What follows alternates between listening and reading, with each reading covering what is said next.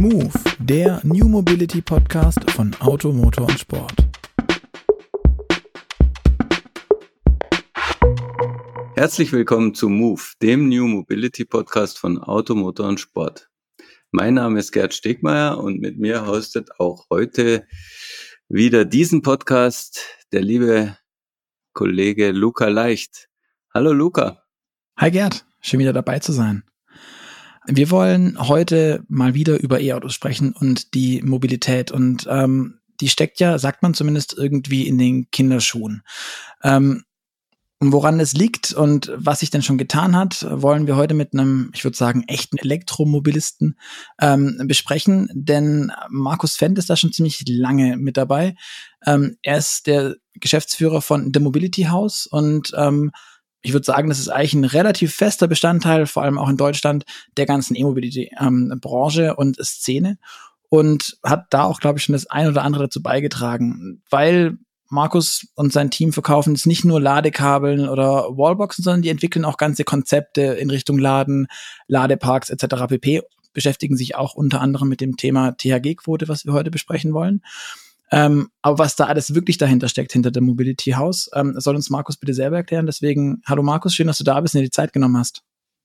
Gerne, gerne. Luca, Gerd, hallo zusammen. Markus, ähm, ich schätze mal, die meisten von unseren Hörern haben, wenn man irgendwie nach einem Ladekabel googelt oder nach einer Wallbox oder irgendwie sowas, dann stößt man allein wegen eurer Google Ads irgendwie über euren Shop. Ähm, aber wie schon gesagt, ihr habt ein bisschen mehr als nur diesen Elektro-Web oder Webshop für E-Autofahrer. Kannst du vielleicht mal kurz skizzieren, wann ihr angefangen habt, wo ihr angefangen habt, was eure eigentliche Idee war und auch wer du bist, wie du dazu kamst? Gerne. Die Idee kam eigentlich daher, dass ähm, ein guter Freund von mir, äh, mein ehemaliger Chef und der Gründer von Mobility House, sich einen Tesla Roadster gekauft hat, selber in den Tiroler Alpen wohnt und gesagt hat, ähm, ja, das Auto steht die ganze Zeit rum die Batterie, also Sportwagen, Schönwetterfahrzeug, jetzt auch nicht unbedingt was für große Leute. Äh, wir sind beide Richtung zwei Meter groß. Aber die Batterie könnte man doch, so wie die, das Pumpspeicherkraftwerk bei ihm auf der anderen Seite vom Tal, für den Energiemarkt nutzen. Jetzt muss man auch wissen, ähm, wir beide kommen aus dem Energiemarkt. Wir haben lange bei Accenture ähm, Energieunternehmen beraten und von daher eine sehr hohe Affinität zu dem Energiemarkt. Und das war der Anfang und die Vision, dass wir gesagt haben, das machen wir. Elektroautos 2009 waren es, die werden jetzt massiv kommen ähm, und ähm, das ist ja dann total logisch, dass die übermorgen sich mit dem Energiemarkt verbinden lassen. Ähm, ja, da waren wir, sind wir eines Besseren belehrt worden. Ähm, es hat dann doch etwas länger gedauert über die Think Cities, IMEs und, und die anfänglichen Versionen des Zoos, über den i3 ja. ähm, zu der Situation zu kommen, wo wir jetzt glücklicherweise sind. Ähm, ich glaube, jeder sagt so, 2020 ähm, war der Durchbruch der Elektromobilität. Wir haben es letztes Jahr nochmal bestätigt bekommen und die mhm. 15 Millionen vollelektrischen Fahrzeuge sind ein klarer Richtungsentscheid. Und man sieht es auch in den Diskussionen, dass die Energie auch immer mehr eine Rolle spielt und dass unsere Vision, wir nennen sie Zero Zero, also dass du keine Emissionen beim Fahren hast, auch dann mit erneuerbaren äh, Energien emissionsfrei lädst ähm, mhm. und keine Kosten hast, weil wenn du das Auto so wie ein Pumpspeicherkraftwerk immer angesteckt hast, bidirektional lädst, Vehicle to Grid, kommen wir nachher noch drauf, eigentlich mit dem Auto auch richtig schön Geld verdienen kannst. Alles klar, das klingt ähm, nach einer echt, echt großen Bandbreite. Ich würde aber zum Beginn vorschlagen, wir fangen mal klein an. Also ähm, bei den Ladesäulen, bei, die man bei euch ja auch bekommt, beziehungsweise bei den Wallboxen.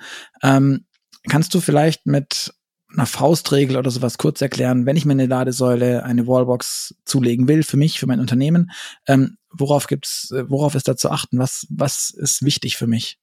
Genau. Ähm, so hat's bei uns dann auch gewonnen. Wir mussten kleine Brötchen backen und mussten feststellen, also Kunden, ähm, damals die Automobilhersteller, wollen erstmal sicherstellen, dass ihre Kunden laden können. Und das ist mhm. auch so das Allerwichtigste, mit dem es losgeht. Wo kann ich laden? Wie kann ich laden? Ähm, fangen wir mal beim Privatkunden drauf an. Was ist das wichtigste ähm, Laden von, beim, beim Privatkunden? Ähm, ist, dass ich die Ladestation da montiere, ähm, wo ich es schaffe, meinen Ladenvorgang ähm, innerhalb von fünf Sekunden ähm, ähm, zu beginnen oder beziehungsweise das Laden zu einem Sekunden-Thema ähm, zu machen. Das mhm. heißt Eingriff, ähm, und ich habe das eingesteckt, das Kabel, und kann losladen. Also weil immer viele ja sagen, ja, das Laden dauert zu lange. Nein, das Laden dauert eben nur Sekunden, weil du steckst ein, gehst dann in die Wohnung und das Thema ist erledigt. Das heißt, die, der Standort ist schon mal das Allerwichtigste. Du möchtest nicht jedes Mal mit dem Kabel ums Auto rumrennen, du möchtest auch nicht jedes Mal ein Kabel einstecken. Nimm eine Ladestation mit einem fest angeschlagenen Kabel. 11 kW reicht normalerweise ähm, als äh, Ladeleistung ähm, für den privaten Bereich. Ähm, und was noch eine Rolle spielt, wenn ich jetzt dann in den Dienstwagenfahrerbereich bin, dann muss ich noch schauen, dass ich auch eine RFID-Karte habe, dass ich es abrechnen kann, weil ich ja vielleicht auch mal einen Zweitwagen dann daran laden möchte. Das wäre noch so eine ähm, weitere Sache, die ich beachten muss. Ansonsten ist das ganze Thema für Kunden in Einfamilienhäusern relativ banal. Das kann mal ein bisschen teurer werden, ähm, wenn ich halt noch, wenn die Garage vom Haus ähm, extended ist ähm, und ich es ein bisschen weiter zum Sicherungskasten habe. Ähm, aber da gibt's ist technisch alles machbar. Ein bisschen zeitaufwendiger ist es, wenn ich in einem Mehrparteienhaus wohne. Zum Glück ist es da so, dass ich inzwischen auch nicht mehr das gesamte Mehrparteienhaus um Zustimmung fragen muss, sondern ähm, es muss zugestimmt werden. Ähm, aber das kann eine Weile dauern, weil der ähm, Wohnungseigentumsgemeinschaft ein Anrecht darauf hat, ein sinnvolles Gesamtkonzept ähm, zu erarbeiten. Also mhm. Also es, wird, es funktioniert nicht, dass ich nur für mich eine Einzellösung realisiere, ähm, sondern es muss ein Gesamtkonzept sein, weil sonst der Netzanschluss in einem Mehrparteienhaus sehr schnell ausgelastet äh, ist. Von daher muss ich da ein bisschen mehr Zeit ähm, einplanen, ähm, bis die Hausverwaltung, meistens sind es ähm, ja, so eineinhalb Jahre, weil die das immer mit ihren, ihren Wohnungseigentums- ähm, oder Eigentümerversammlungen ähm, ähm, abwickeln. Und dann habe ich in der ersten Versammlung den Beschluss, ja, wir beauftragen ein Konzept, eine Analyse, ein, ein, ein Angebot und in der zweiten dann erst die Genehmigung des Ganzen. Mhm. Und das ist so ähm, was da noch zu beachten ist, dass ich da früh anfange. Wenn ich weiß, ich möchte nächstes Jahr ein Elektroauto kaufen, kann ich am besten jetzt schon auf meine Wohnungseigentumsgemeinschaft zugehen. Das wären so die Hauptthemen, ähm, die ich beachten muss. Okay, und als Mieter habe ich das, gilt das Gleiche, kann ich auch mein, ja. ich kann ja auch meinen Vermieter in Anführungszeichen dazu verpflichten, sich der Eigentümergemeinschaft zu offenbaren, dass er das gerne haben will, richtig? Ja, Okay. Also ist das gleiche Thema, ähm, ist halt nochmal eine Zwischenstufe. Wir sehen aber zum Glück gerade einen Trend. Also professionelle Wohnungseigen ähm, oder Verwalter sind es leid, dass jeden Monat ähm, irgendwer anruft und sagt, ich hätte gerne ein Elektroauto. Ähm, und wir sehen, dass die Größeren sagen, weißt was, ich nehme das jetzt mit in die ähm, Haus, äh, Eigentumsversammlung. Ich lasse das einmal abklären. Ich habe da drei Angebote und ich habe das Thema mit einem Aufwasch dann erledigt. Ähm, das passiert gerade und also seit der WMOG-Änderung November ähm, 20 ähm, ist jetzt bei uns das, das Immobiliengeschäft geradezu durch die Decke gegangen. Also es hat sich noch wenig materialisiert, aber so, äh, wir machen da so Erstbegehungen und unterstützen die mit den mit ähm, was kostet das und wie kann man das am besten installieren für die jeweiligen Begebenheiten. Mhm. Ähm, da kommen wir gar nicht hinterher. Mhm. Also das ist ja äh, dieses äh, Wohnungseigentumsgesetz ist ja ein uralter Schinken gewesen, aber da muss man sagen, das ging ja dann für unsere Verhältnisse im äh, doch unter Bürokratieverdacht stehenden Deutschland äh, vergleichsweise schnell jetzt dann am Ende und, und hat jetzt auch eine, eine positive Wirkung zumindestens. Also schnell ging es natürlich nicht, wenn man mit normalen Maßstäben Mist. Gerd, ich war mit BMW, wir haben den i3 Rollout begleitet. Ja. 2012 in Berlin mit allen zusammengesessen. Damals war es noch NOW und dem Verband der Immobilienwirtschaft ähm, und ähm, was ähm, Wirtschaftsministerium auch mit dabei und haben gesagt, wir brauchen da eine Lösung. Also gedauert hat es dann doch acht Jahre. und wir haben noch ein paar andere Themen bei der Elektromobilität das vor der Brust, wo ich hoffe, Jahre. dass die nicht acht Jahre dauern. Das ja. ist doch schnell acht Jahre für die Verwaltung, oder? Aber das ist ein anderes Thema. Ähm.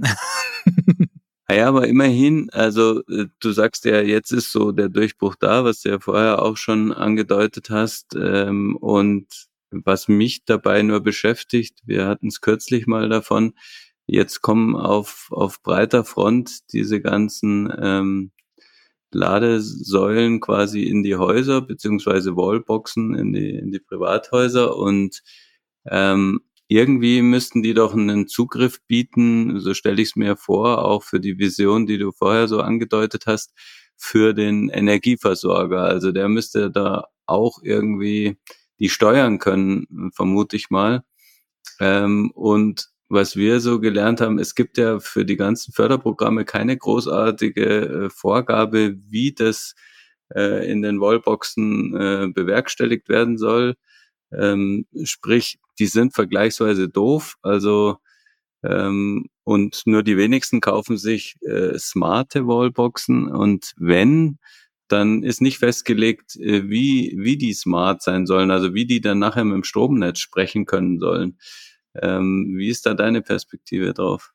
Du bringst da einen ganz wichtigen Punkt ein. Und das ist, ähm, das, wir brauchen nur nach Holland oder England zu schauen. Die haben genau das Gleiche schon hinter sich. Die haben alle so circa zwei bis vier, fünf Jahre gefördert und haben dann festgestellt, ups, wir bräuchten ja auch eine Schnittstelle, dass ich die steuern kann. und haben dann die Förderung an die Schnittstelle gebunden.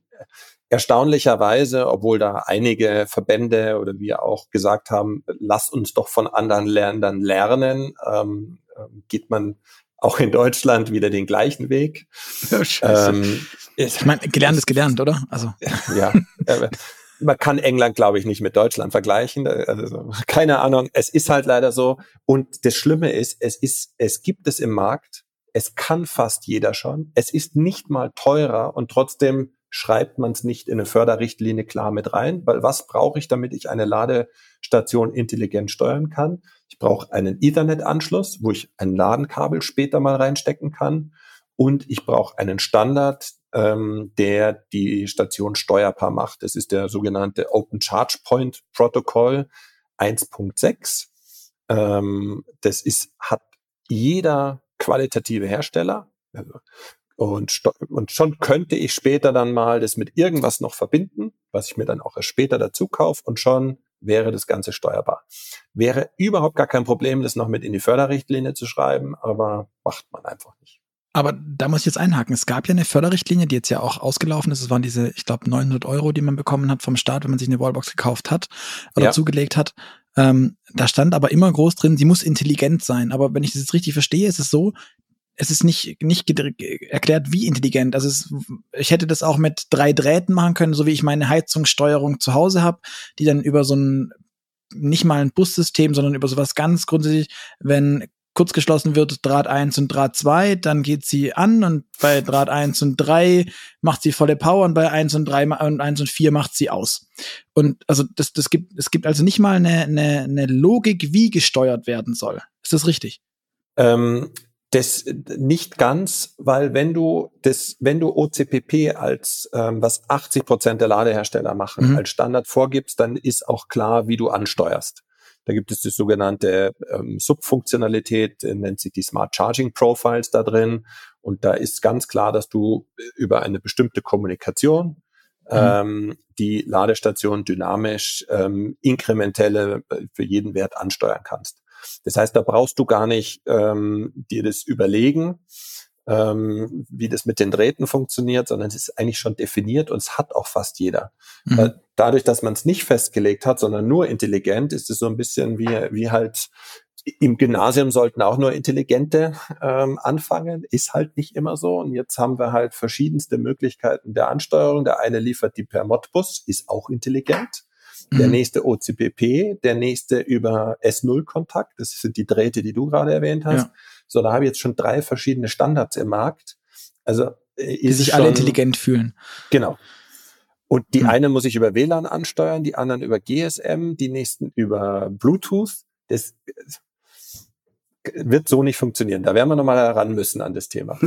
Und was, was resultiert daraus ähm, jetzt für die für die Käufer von Wallboxen äh, würdest du sagen, guckt bitte, dass es XY hat, äh, weil das das Wahrscheinlichste ist, oder ist das jetzt ein totales war Bankspiel, beziehungsweise kann ich sagen, okay, wenn ich wenigstens einen Ethernet-Anschluss habe oder LAN, LAN-Buchse quasi an meiner Wallbox, dann bin ich ein bisschen auf der sicheren Seite und muss nicht nachher in zwei Jahren alles wieder aufreißen und neue Kabel legen oder eine neue Wallbox. Ja.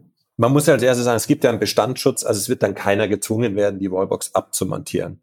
Der einzige Nachteil, der vielleicht kommen kann, ähm, ist, ähm, dass man dann vielleicht an dem ein oder anderen günstigen Stromprodukt, sagen wir mal so, ähm, oder Netz, ähm, Produkt nicht teilnehmen kann, weil das halt nicht anbindbar ist. Mhm. Ähm, da muss man auch sagen, meistens die Leute, die darauf verzichten, kaufen dann die günstigsten Wallboxen, die liegen dann so im Bereich 500, 600 Euro.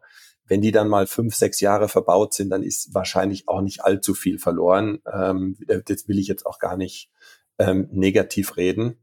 Ähm, und ähm, was man schon merkt, also wenn Kunden bei uns anrufen und sagen, ja, ich habe eine PV-Anlage oder ich überlege, ob ich das mal integriere, dann oder das auch ähm, bei uns im, im Shop zum Beispiel jetzt einfach als Auswahlkriterium eingibt, dann empfehlen wir nur, nur solche Stationen, die das haben, mhm. weil die auch im Normalfall meistens nicht teurer sind. Also vielleicht ein bisschen, weil das halt dann von qualitativeren mhm. Herstellern ist, meistens die klassischen deutschen ABL oder Keber aus Österreich, Menneke, es, ähm, die haben das automatisch alle drin, die haben das auch durchschaut. Und es gibt halt mhm. dann ähm, natürlich auch ein paar, die von woanders kommen, die da noch sehr sehr kompakt und günstig sind, die sowas noch nicht drin haben. Mhm. Du hast gerade schon gesagt, 500, äh, 600 Euro für eine Ladesäule. Kannst du noch kurz ein paar Preise reinwerfen? Mit was sollte ich denn rechnen? Was sollte ich sinnvollerweise ausgeben für das Gerät selbst und was da auch hinzukommt? Also, um eine eine, eine Ladestation geht so ungefähr bei 500, 600 Euro los. Da bin ich beim billigsten. Äh, ich sag mal so qualitativ, ähm, was jetzt auch mit ein paar Funktionalitäten, einer sinnvollen Anzeige auch, wo ich dann nicht immer ähm, schauen muss, ja, lädt ist auch wirklich ähm, mit angeschlagenem Kabel, was wir immer empfehlen, ähm, bewege ich mich so im Bereich um die 800, 900 Euro rum. Dann bin ich auch genau das, was eben die Förderung ausmacht.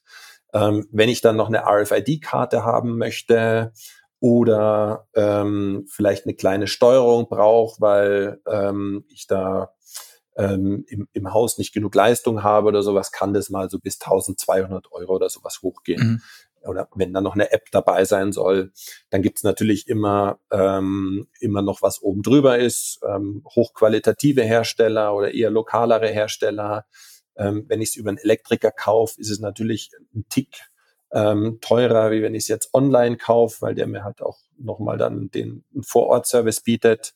Ähm, so ungefähr bewege ich mich in dem Bereich. Mhm. Und die Installation bewegt sich bei im Schnitt bei allen Installationen, die wir für Kunden so machen, ähm, um die 1500 Euro. Mhm. Ähm, da war eine nette Anekdote. Wir haben, das ist schon relativ lang her, für Klaus Schwab ähm, ähm, vom World Economic Forum in der Schweiz mal eine Ladestation montiert. Die lag bei über 6000 Schweizer Franken. Der hatte aber auch in der Tiefgarage eine Marmorwand. Das war nicht ganz so einfach, da durchzukommen. ähm, okay. Und von daher, die, die sind da sehr schön und ähm, lux, äh, sagen wir, luxuriös ausgestattet im World Economic Forum. Ähm, aber der Eine Marmorwand in der Tiefgarage. Ich, Entschuldigung, ich, es, es, es dauert einen Moment wir sind das Gebäude da am Genfer See und die Lage siehst, dann ähm, weißt du, dass die jetzt, sag ich mal, zumindest mal von den Teilnehmergebühren, ähm, die die so verlangen, nicht alles falsch gemacht haben.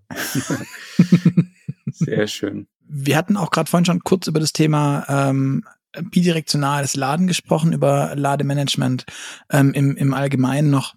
Wie siehst du das denn gerade, wenn das Lademanagement selbst ins Spiel kommt? Ähm, ist es wichtig, das zu haben? Muss man, so, sollte ich das haben? Soll ich darauf Wert legen in der Anschaffungsidee? Im Einfamilienhausbereich brauchst du es in Deutschland normalerweise nicht. Da hast du okay. für 10 kW normalerweise, was ja auch die genehmigungsfreie, sondern nur ähm, anmeldepflichtige Grenze ist, ähm, reicht normalerweise der, der Netzanschluss für Einfamilienhäuser in Deutschland aus. Ähm, das mag jetzt, wenn du ein bisschen sehr am Land lebst ähm, und mag das vielleicht knapp werden, aber eigentlich kein Problem in Deutschland. Wo du immer ein Lademanagement brauchst, ist in Mehrfamilienhäusern. Mhm. Warum?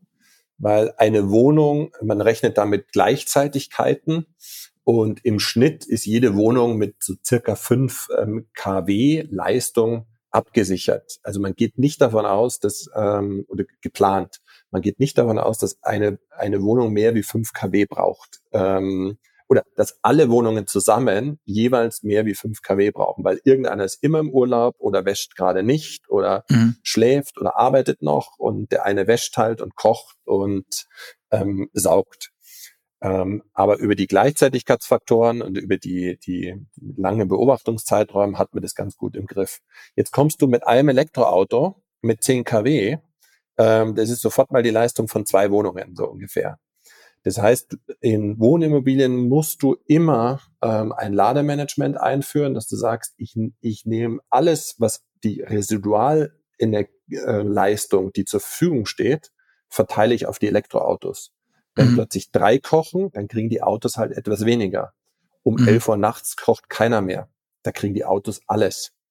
Ähm, aber sonst musst du in Mehrfamilienhäusern eben ähm, den Netzausbau ähm, an, anschmeißen und das will keiner, weil es erstens sehr, sehr lange dauert und zweitens ähm, auch sehr viel kostet. Jedes KW kostet ungefähr 100 Euro. Ähm, okay. ähm, also das heißt, ähm, du bist wenn du dann da 30 Stellplätze A10 kW anschließen möchtest, äh, dann bist du gleich bei 30.000 Euro. Dafür, dass du sie nicht brauchst, weil du dir für 3.000 Euro ein kleines, intelligentes Lade- und Energiemanagement reinhängst und dann einfach die Last dynamisch ähm, ähm, verteilt wird, so dass du alle Autos parallel zum Staubsaugen und Waschen lädst. Das gleiche ist in Autohäusern. Die haben auch meistens nicht sehr viel Leistung ähm, und brauchen von daher ähm, ein Lade- und Energiemanagement. Genauso Postdepots zum Beispiel. Wir, wir rüsten die gesamte irische Post oder österreichische Post aus. So ein Depot hatte halt ein paar Steckdosen, ein bisschen Licht und dann wurde verteilt und beladen und das war's. Mhm.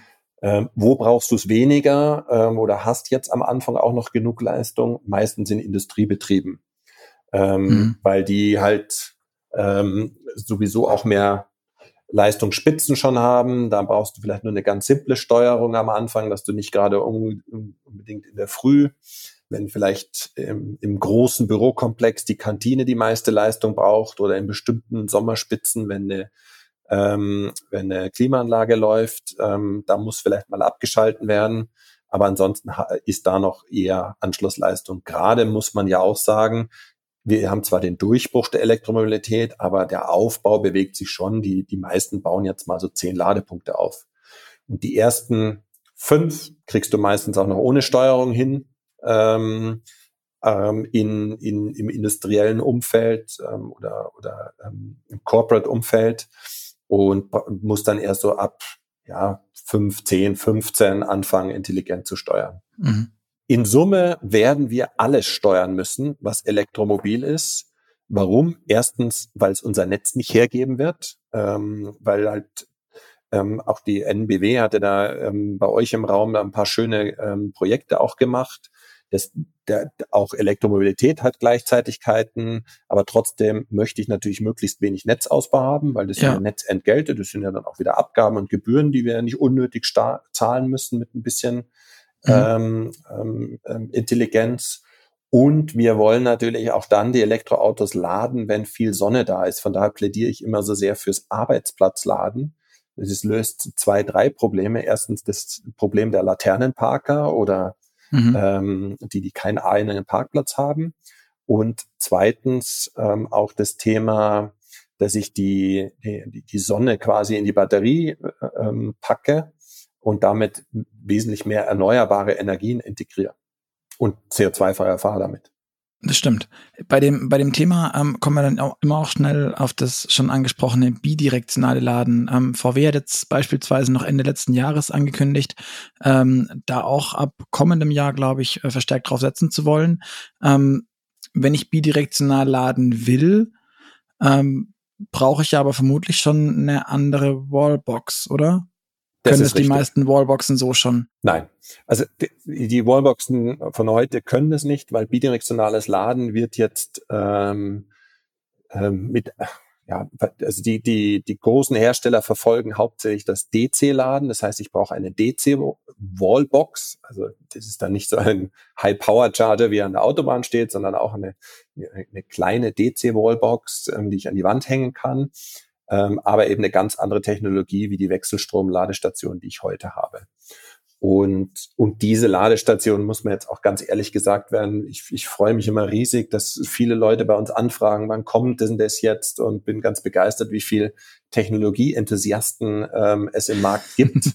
ähm, leider müssen wir alle vertrösten und auf eine E-Mail-Liste mitnehmen und sagen, wir schreiben euch an, sobald wir was haben, weil erstens gibt es noch außer Pilot ähm, ähm, Wallboxen ähm, gibt es noch ähm, die, die für Pilotprojekte hauptsächlich in, in England, da läuft, läuft ein sehr großes Pilotprogramm, ähm, gibt es noch sehr wenig Hersteller und schon gar nichts in qualitativer ähm, Massenproduktion, so dass das preislich mal in den Bereich kommt, ähm, wo ja auch VW von spricht und wo man jetzt einfach von den Komponentenpreisen her das ableitet, dass man so ungefähr da mal bei 1500 Euro, ähm, vielleicht 2000 Euro landen wird. Ja, mein, mein Stand ist, dass aktuell irgendwie so zwischen 5 und 8.000 Euro man dann doch berappen sollte, wenn man so eine, so eine DC-Wallbox will. Ähm, aber die DC-Wallboxen können dann von ihrer Machart her nicht immer nur schnell laden und Gleichstrom laden, ähm, wenn denn der Netzanschluss reicht, sondern die können dann auch immer bidirektional. Die, die du heute kaufst, können das noch nicht bidirektional. Auch, also nicht, nicht mal das. Nicht mal das, weil der Standard ist noch nicht ganz fertig. Da handelt es okay. sich noch um Monate. Ähm, aber das ist, so wie VW ja angekündigt hat, also ab diesem Jahr sollen die Fahrzeuge bidirektional werden. Die arbeiten auch mit Partnern sehr massiv daran, ähm, dass so eine Wallbox kommt. Ähm, der BMW setzt ja auch eine ähm, ähm, schon in einem Pilotprojekt ein. Ähm, wir haben schon verschiedenste Anbieter getestet. Also das ist im Kommen, aber Leider ähm, wird da jetzt im großen Stil kann man dieses Jahr noch nichts erwarten. Wir gehen davon aus, dass das, ich sag mal so, für Technologieenthusiasten im Vehicle-to-Home-Umfeld nächstes Jahr relevant wird, also in der Kombination mit einer Solaranlage und vielleicht einem mhm. Heimspeicher. Ähm, dann spare ich mir auch den Solarinverter. Also das heißt, wenn ich mir den Inverter von circa 1500 Euro spare, die, die, die Wallbox dann vielleicht nicht mehr 5000 Euro, sondern vielleicht nur noch drei kostet, mhm. dann bin ich schon bei ähm, ungefähr 1500, 1500. Dann fängt es an für die ersten, ähm, wie das häufig ist bei Innovation, Technologie-Enthusiasten Sinn zu machen. Und dann wird es preislich einfach runterskalieren. Und insbesondere, wenn wir auch regulatorisch es schaffen, den Mehrwert der Elektroautos ähm, als ähm, incentiviert bekommen im Energiemarkt. Also da ist ich zum Beispiel, wenn ich ähm, abends um fünf, wenn gerade Gaskraftwerke laufen, wenn ich da nicht lade, dass ich da incentiviert wäre, wie jetzt zum Beispiel über die THG-Quoten, wo ich ja auch ähm, incentiviert werde, dass ich mich ähm, ähm, ja, klimafreundlich verhalte, wenn das auch im Energiemarkt durch dynamische Tarife zum Beispiel kommt, dann fängt es an, ähm, Spaß zu machen. Wir gehen davon aus, dass es so ungefähr ähm, ja, 2024, 2025 sein könnte, wenn wir mit der Regulierung da auch ähm, wirklich aktiv hinterher sind. Mhm. Aber es steht im Koalitionsprogramm bidirektionales Laden. Ähm, das heißt, ähm, die, die Grünen haben sich das vorgenommen und auch reingebracht und ich hoffe da fest drauf. Aber äh, wir haben ja auch immer wieder äh, genug Leute, die Bedenken haben, wenn sie ihre Batterie ähm, zur Verfügung stellen und die dann vielleicht auch entladen wird quasi und dann macht sie mehr Zyklen und dann altert sie schneller und dann kann ich nicht losfahren, wenn ich gerade will, spontan, weil die Batterie jetzt im, im Smart Grid hängt und ähm, jetzt gerade nicht darauf eingestellt ist, dass, dass sie viel äh, Strom äh, drin haben soll. Ähm, wie siehst du denn das? Ähm, gibt es nicht irgendwo ein Problem für die Leute, die Elektroautos ins Smart Grid hängen und dann quasi mit dem Verschleiß ihres Akkus zahlen? Gerd, du bringst einen ganz wichtigen Punkt. Ähm, das ist, ähm, das ist auch eine, eine äh, interessant äh, deutsche Eigenart. Wir schauen immer auf die fünf Prozent, die die kompliziert sind. Ähm, darum haben wir auch so gute Produkte, weil wir uns auch um die fünf Prozent kümmern. Ähm, ich gehe davon aus, Innovationen kommen fast immer aus Nischen am Anfang. Und die Nische für bidirektionales Laden wird eben nicht derjenige sein, der sofort Angst um seine Batterie hat, sondern wird zum Beispiel von demjenigen kommen, der Technologiefreak ist und es in, in, im Vehicle-to-Home-Umfeld mit einer PV-Anlage ein, einsetzen möchte oder ähm, ähm, kommerziellen Flotten, für die das Fahrzeug ein Tool ist. Der weiß genau, wie viel Zyklen er fährt. Das kann der ausrechnen. Der geht auf den Automobilhersteller zu und sagt, du, ich kaufe bei dir 10.000 Autos im Jahr ähm, für zum Beispiel meine Logistikflotte. Wie viel Zyklen kann ich denn mit denen machen? Sag mir das mal. Ähm, und der wird genau die Zyklen, die er dann noch zur Verfügung hat, auch sagen können, und so viel stelle ich dem Energiemarkt zur Verfügung ähm, und verdiene dann damit Geld, weil das Auto ist für mich ein Mittel zu Zweck und, ähm, und je mehr ich meine Total Cost of Ownership äh, die Kosten des Fahrzeugs nach unten bringe, mhm. ähm, umso hilfreicher ist es. Mhm. Und ich glaube, über solche Anwendungen wird auch dann Sicherheit entstehen. Die Leute werden verstehen, ja klar, geht ja. Die Hersteller werden auch immer mutiger werden. Die werden da auch Produkte herausbringen, ähm, wo sie das absichern für den Kunden. Und dann plötzlich wird man sich über das Thema gar keine Gedanken mehr machen. Und die Batterien werden ja auch immer besser, die Zyklen. Ja. Wir kommen von unter 1000 Zyklen. Ähm, wir sprechen jetzt von teilweise 3, 3500 Zyklen.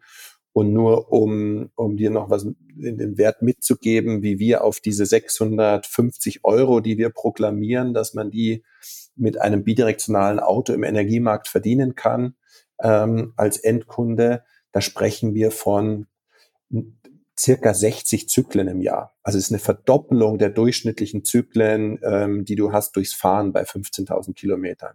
Also es ist jetzt nicht so, dass man dahergeht und so eine Batterie dann abnudelt und, ähm, und, und, und, du als Fahrer kannst ja immer sagen, ich will in der Früh 200 Kilometer in der Batterie haben. Dann wird das so eingestellt und ähm, dann hast du die auch. Und ja. wenn du vorsichtiger bist, dann kriegst du halt 300. Und wenn du sagst, ach, ich brauche nur am Wochenende 300, unter der Woche reichen mir 100, dann gehst du auf 100 runter. Das definiert der Kunde. Mhm. Und dann krieg ich halt entsprechend weniger Geld. Genau. Mhm. Ja. ja, das ist eine schöne Form der Incentivierung und man muss ja auch sagen, wenn jetzt selbst äh, ein großer Hersteller wie VW kommt, äh, die ja auch allmählich Erfahrungen sammeln mit ihren Batterien und sagt, wir wollen das machen, ähm, spricht ja eigentlich auch für sich.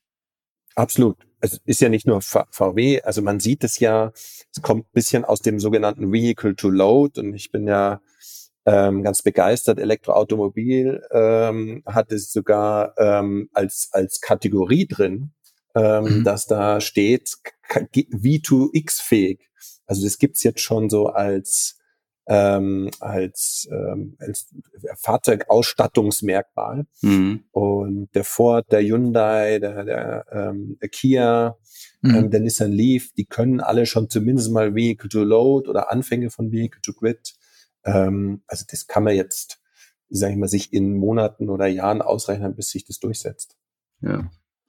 Und deine Prognose war so 2024, 2025 könnte es langsam losgehen damit. Auf jeden Fall mal in dem Vehicle-to-Home-Bereich, da bin ich mir ganz sicher. Ähm, mhm. Vehicle-to-Grid hängt total dran, wie die Regierung, wie progressiv die ist. Und ich hoffe, dass es verstanden wird.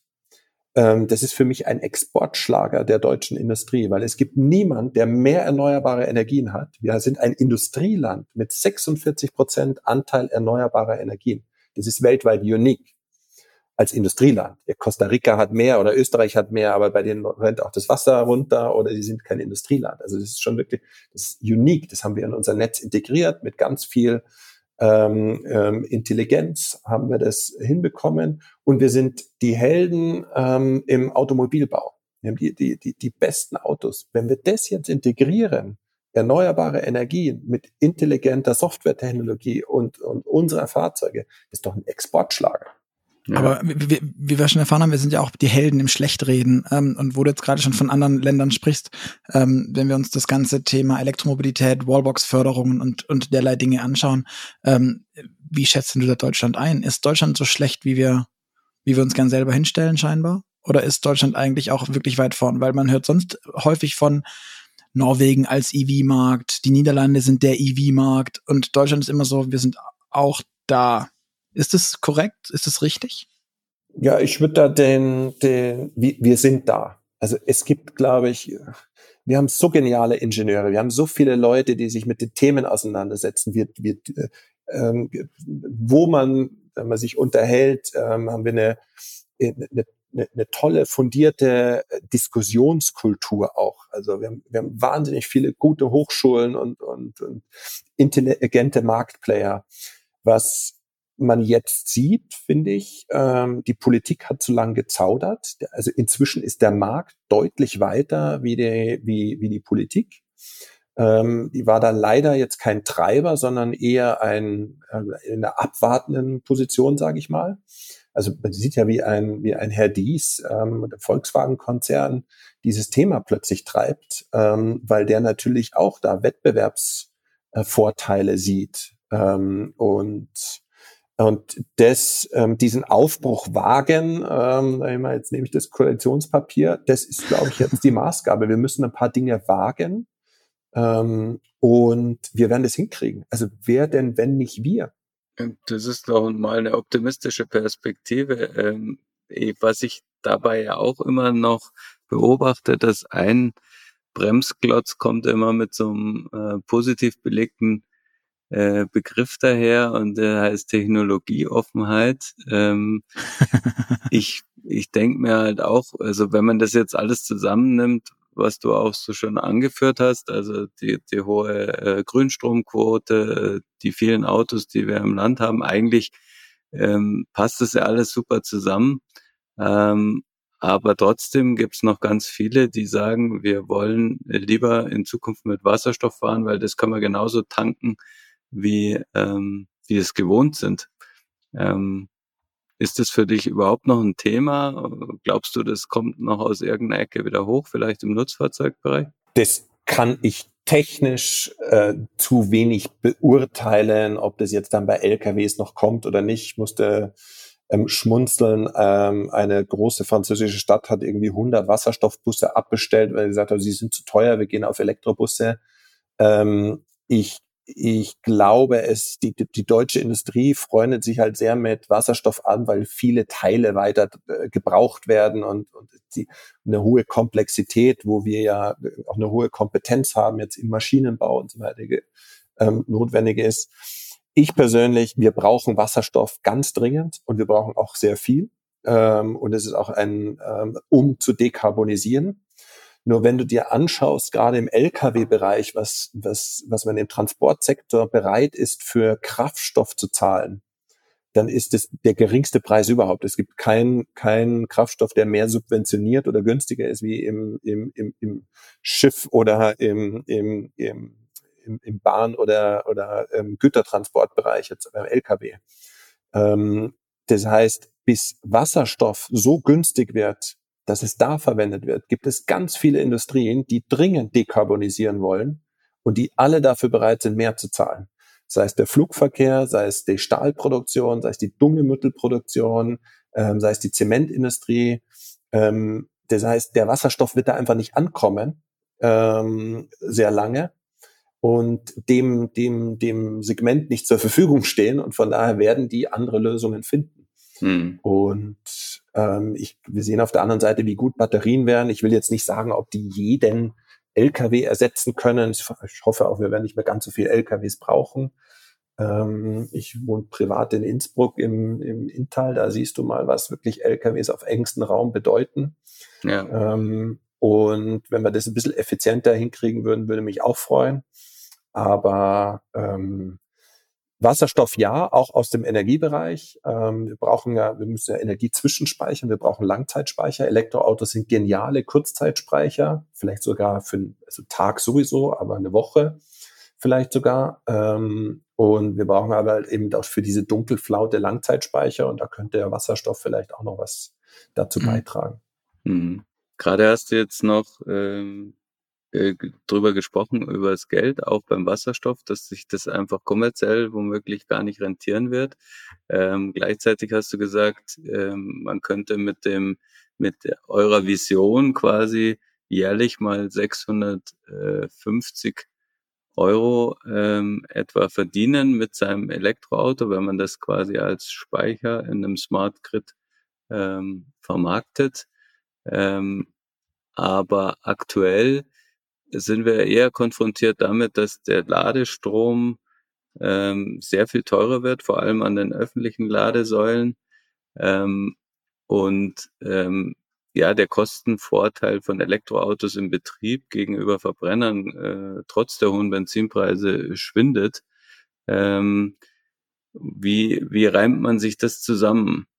Ja, das sind zwei ganz unterschiedliche Sachen. Was du, was du an im öffentlichen Raum geht's ja nicht um die Kilowattstunde, sondern es geht um die Leistung, ist gleich auch ähm, Ladegeschwindigkeit, beziehungsweise ähm, es geht einfach um, die, um, um den Parkplatz an sich ähm, und dann damit zusammenhängt die Auslastung, die ein ein, ein ähm, Charge Point Operator, CPO, wie die genannt werden, also Stadtwerke ähm, und so weiter natürlich haben wollen. Die müssen ja ihr Geld auch zurückbekommen.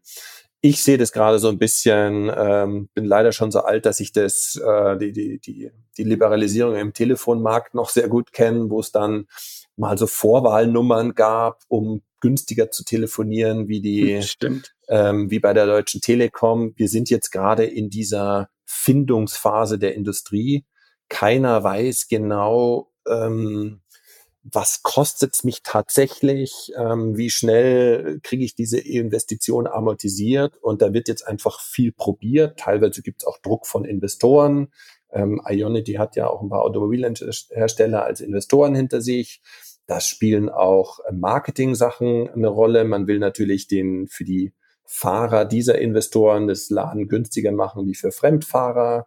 Also das sind ganz viele Aspekte, die, die meines Erachtens sich in fünf Jahren so gar nicht mehr geben. Dann wird es Flatrates geben, wie wir das kennen. Also weil alle Player viel genauer den Business Case verstehen, ähm, genauer wissen, wann wird wo geladen ähm, und dann auch entsprechende Angebote machen werden.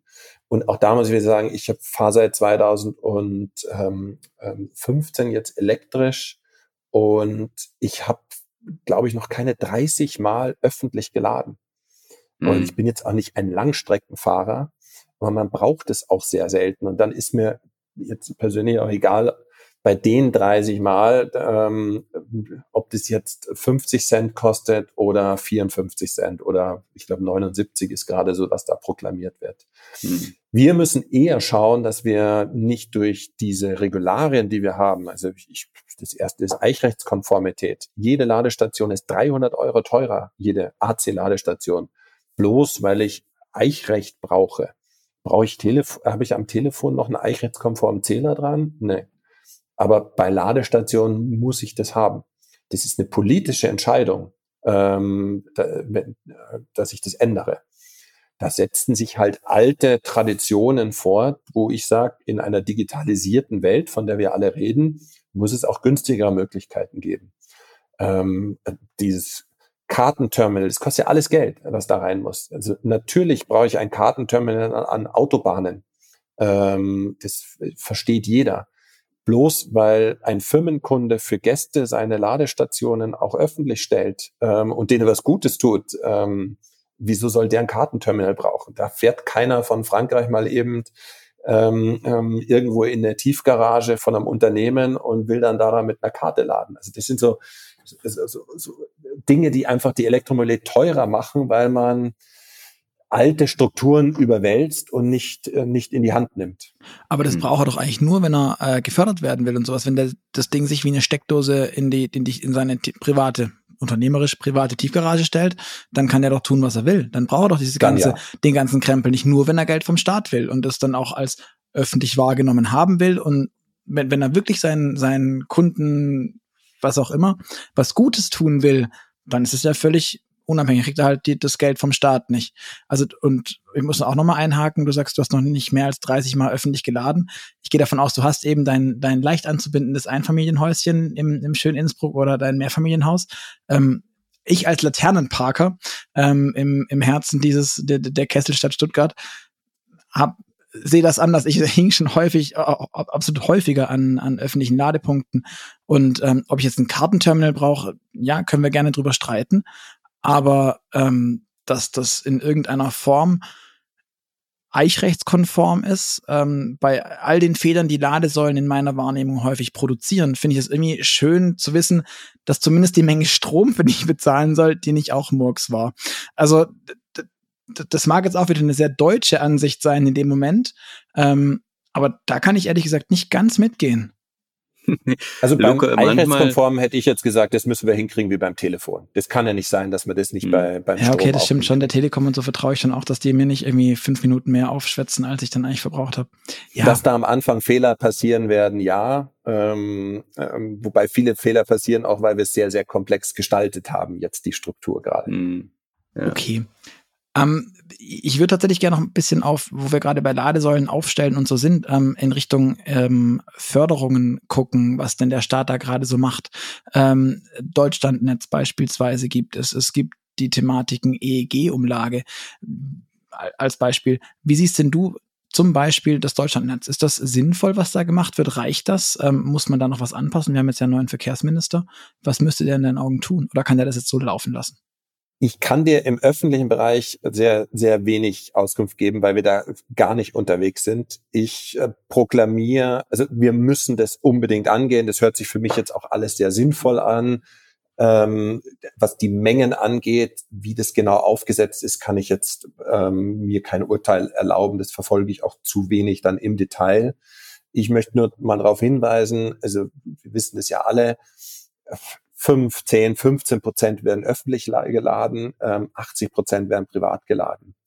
Mhm. Ähm, um 15 Millionen Elektroautos ähm, ähm, in vollelektrische Fahrzeuge in 2030 ähm, laden zu können, ähm, muss ich jeden Monat, ich habe es glaube ich mal überschlagen, über 100.000 Ladestationen installieren.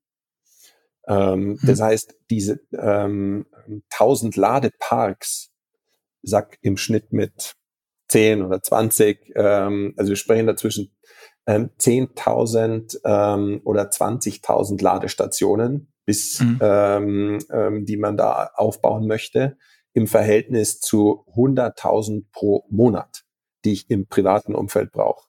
Mhm. Und darum ist ähm, fehlt mir etwas der, das Augenmerk oder also jetzt muss langsam dann das jetzt aufgesetzt werden, das Augenmerk schwanken auf den anderen Bereich. Was heißt denn das dann?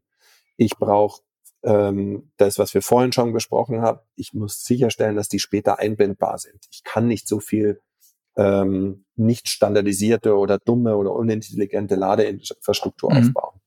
Ich muss sicherstellen, dass, das, dass die ganzen Genehmigungsprozesse, Netzanschlussprozesse, das ist ja alles Papierarbeit, ähm, die teilweise mal ganz locker drei Monate brauchen, wenn ich ein, ein Elektriker da oft hinterher telefoniert. Ich muss einfach diese gesamte Prozesskette ähm, für alle Beteiligten, für den Kunden in den verschiedenen Bereichen, für den Elektriker, für den Netzbetreiber, auch für den Ladestationshersteller sicherstellen, dass ich da in richtig große Skalierung komme. Hm.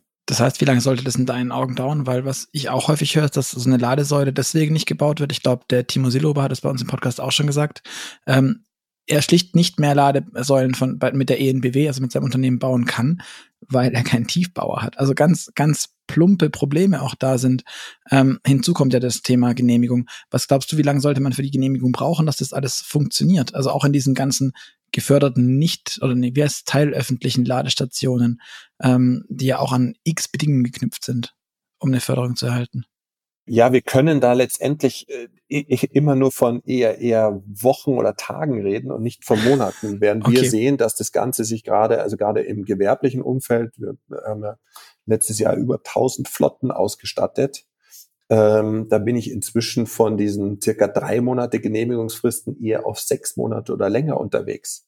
Also man muss ja teilweise wow. ist es ja jetzt auch nicht so, die, die haben ja Autos bestellt.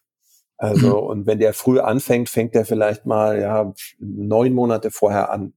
Wir sagen unseren Kunden jetzt, ihr müsst mindestens ein Jahr vorher mit planen und, und installieren und bestellen anfangen, weil auch die Ladestationshersteller, ähm, das ist gerade ein Herstellermarkt, weil es halt nicht so viele gibt, die eichrechtskonforme Ladestationen herstellen. Da gibt es dann Knappheiten plötzlich. Da bin ich da vielleicht schon mal bei vier Monaten. Dann brauche ich noch drei Monate mindestens für den Netzbetreiber. Ähm, ich bin ruckzuck bei einem Jahr ähm, inzwischen, bis das Ganze ähm, genehmigt ist, aufgebaut ist, ich den Elektriker gefunden habe. Also vollkommen richtig. Also du kriegst nicht mehr für jede Arbeit einen Elektriker.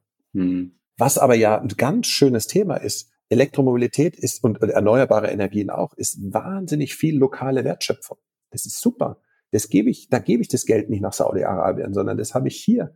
Die meisten Ladestationen werden, werden in, in, in Deutschland oder Europa gebaut.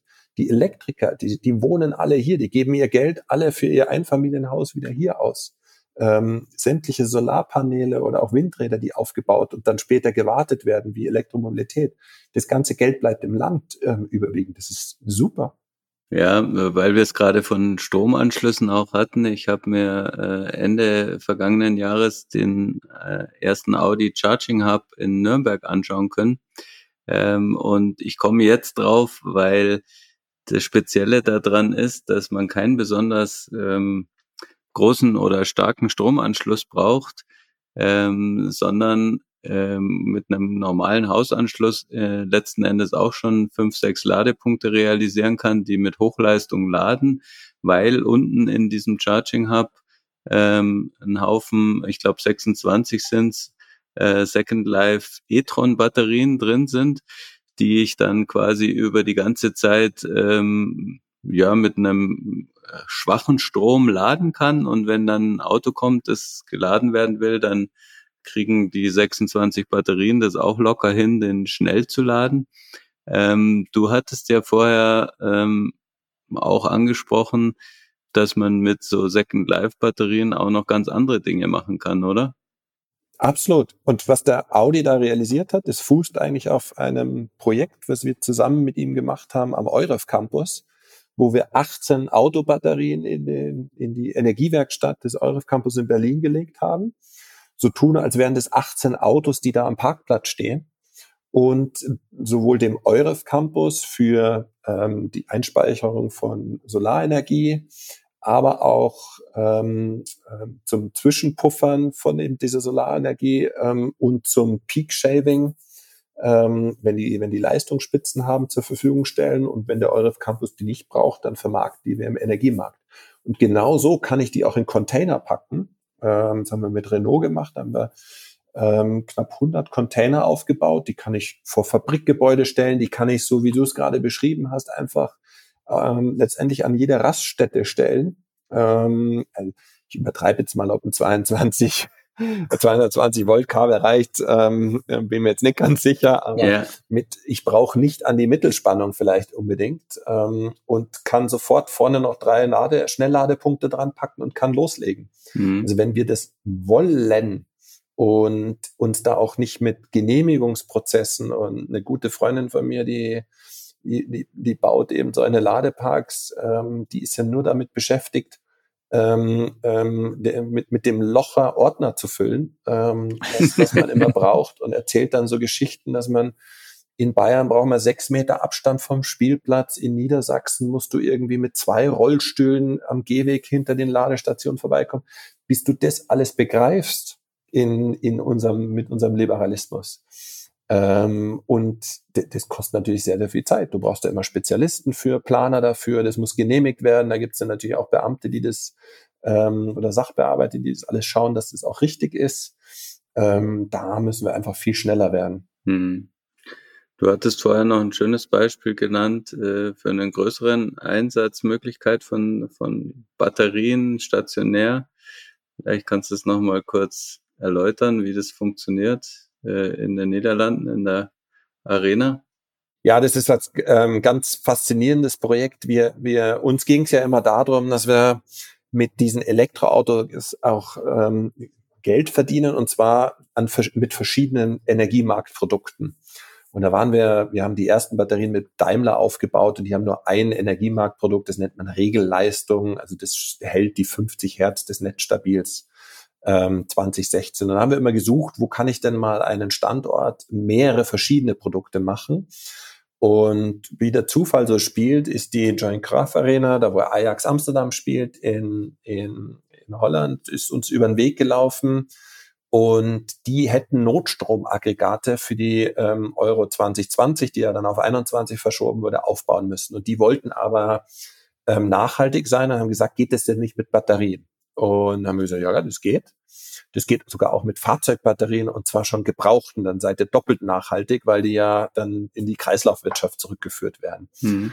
Und dann haben wir da 148 Nissan Leaf Batterien reingepackt auch ein paar neue, weil man dann vergleichen wollte, wie die sich entwickeln, die alten und die neuen, ähm, in die Arena. Und als allererstes Mal sind die gebaut worden, damit die nicht nochmal zwei weitere Dieselaggregate da ähm, installieren müssen für die Backup-Power im Fall eines Spiels. Und zwar ist es jetzt sogar so schön, weil die haben drei Megawatt Leistung. Mhm. Und es ist ziemlich genau eine Stunde ähm, ähm, Energie, die die Arena braucht. Das heißt, wenn nicht gerade in der ersten 15 Minuten oder 30 Minuten ähm, der Strom ausfallen sollte, kann man die Arena komplett nochmal das gesamte Spiel mit Energie versorgen, ohne dass ich Fritteusen abschalten muss oder die Bierversorgung stoppen würde oder das Licht ausgehen würde.